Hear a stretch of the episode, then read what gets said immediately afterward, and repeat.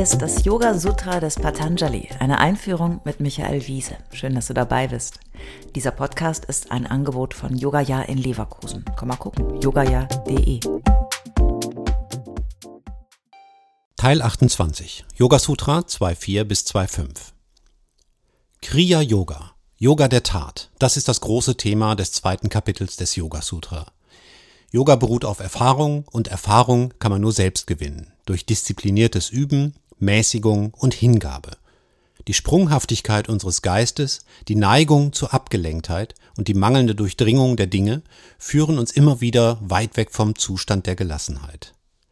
Patanjali zeichnet fünf große psychische Spannungen auf, die allen Menschen zugrunde liegen.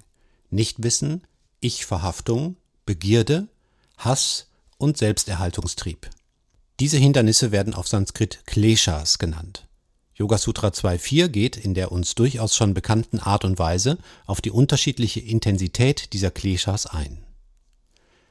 Yoga Sutra 2.4 Avidya kshetram utaresham prasuptatanu vichinnodaranam.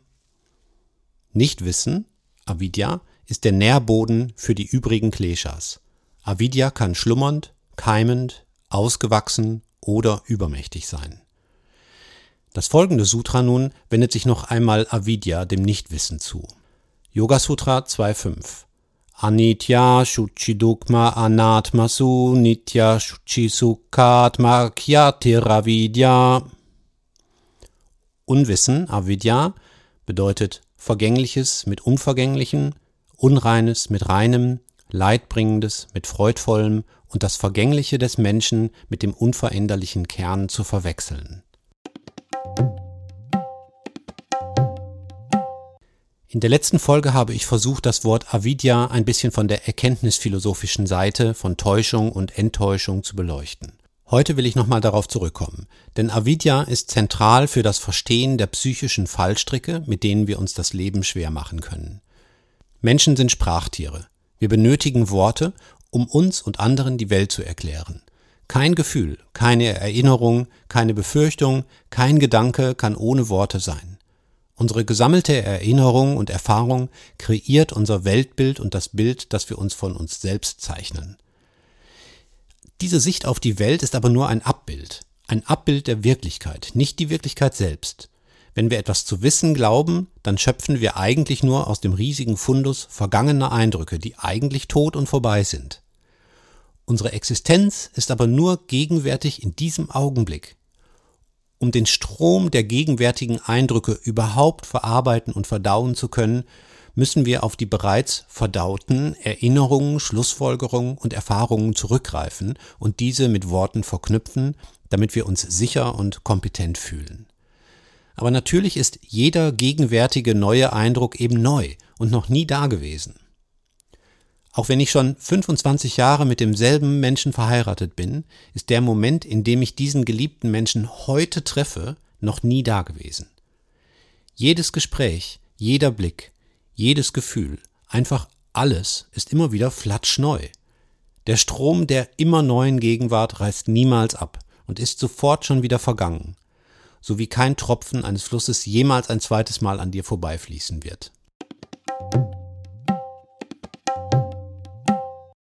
Wir könnten jetzt versuchen, diesen Moment der reinen Wahrheit, der unmittelbaren Eindrücke, des jetzt gerade Gegenwärtigen immer wieder frisch und klar einzufangen.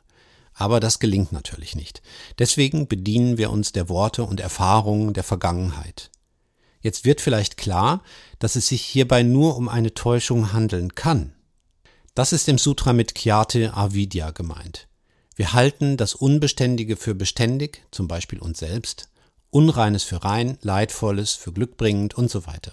Wir täuschen uns, um mit den Eindrücken der komplexen Gegenwart Schritt zu halten.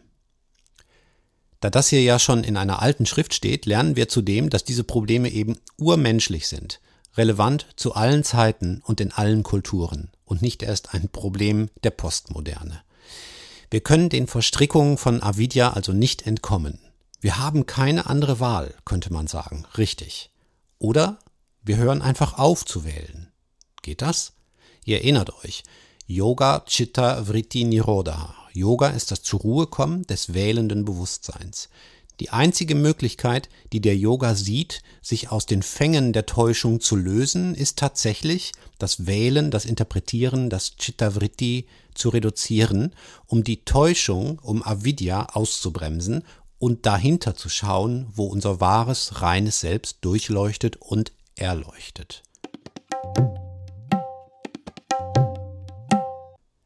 Die Psychoanalyse des Yoga Sutra ist einfach schonungslos und kompromisslos.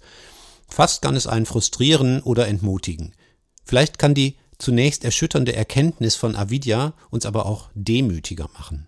Wir können dem Sutra vielleicht nicht kompromisslos folgen, weil wir dazu zu sehr in unser Leben verstrickt sind und auch verstrickt sein wollen. Aber wir können vielleicht besser akzeptieren, dass wir nur ein kleiner Teil vom Ganzen sind und uns in unserer grenzenlosen Fehlbarkeit nicht so wichtig nehmen. Als Sprachtiere, die wir sind, sind wir genauso in unserem Sein gefangen wie jedes andere Wesen auf diesem Planeten. Wir sind in unserer inneren Welt und wir tun das, was wir eben tun. Wie der Vogel vor mir im Garten, der gerade an einer Beere pickt, und wie der Baum, der sich gerade von seinen letzten braunen Blättern trennt.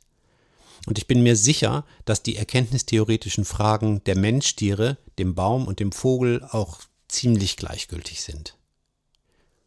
Für uns ist es aber wichtig und richtig, den Weg des Kriya-Yoga zu gehen, zumindest wenn wir die innere Freiheit suchen.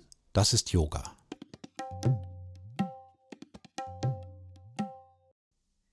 Alle bisherigen Folgen kannst du jederzeit nachhören, auch wenn du jetzt erst eingestiegen bist.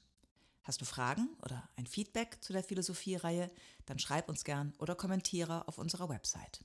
Dort findest du auch weitere Buchtipps und Empfehlungen.